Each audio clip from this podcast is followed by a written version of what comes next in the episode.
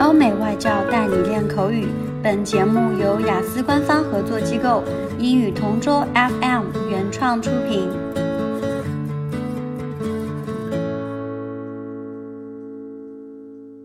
Describe a party that you joined. Honestly speaking, I am usually skeptical about attending evening parties. I am always concerned about what to wear, and this is always stressful. However, last month, my best friend Lily was traveling to Australia for further studies.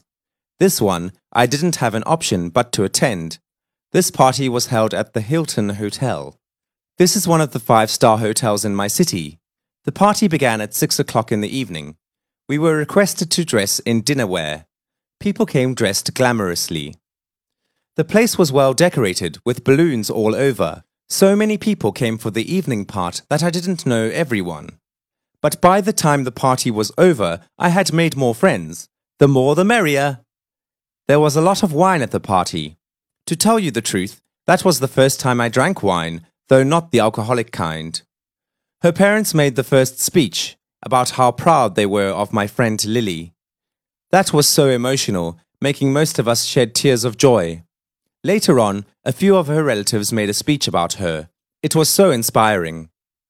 Lily had invited so many of her friends that not all of us could give speeches. However, she was asked to choose one of her friends to give a speech on behalf of others. To my surprise, she picked me. I was on the verge of crying. To be honest, I didn't expect that. Finally, I made my speech and everyone did a standing ovation for me. OK，今天的 Part Two 口语话题到此结束。想要免费获取五到八月雅思口语完整题库和口语素材的小伙伴，可以关注我们微信公众号“英语同桌”，回复关键词“口语题库”就可以啦。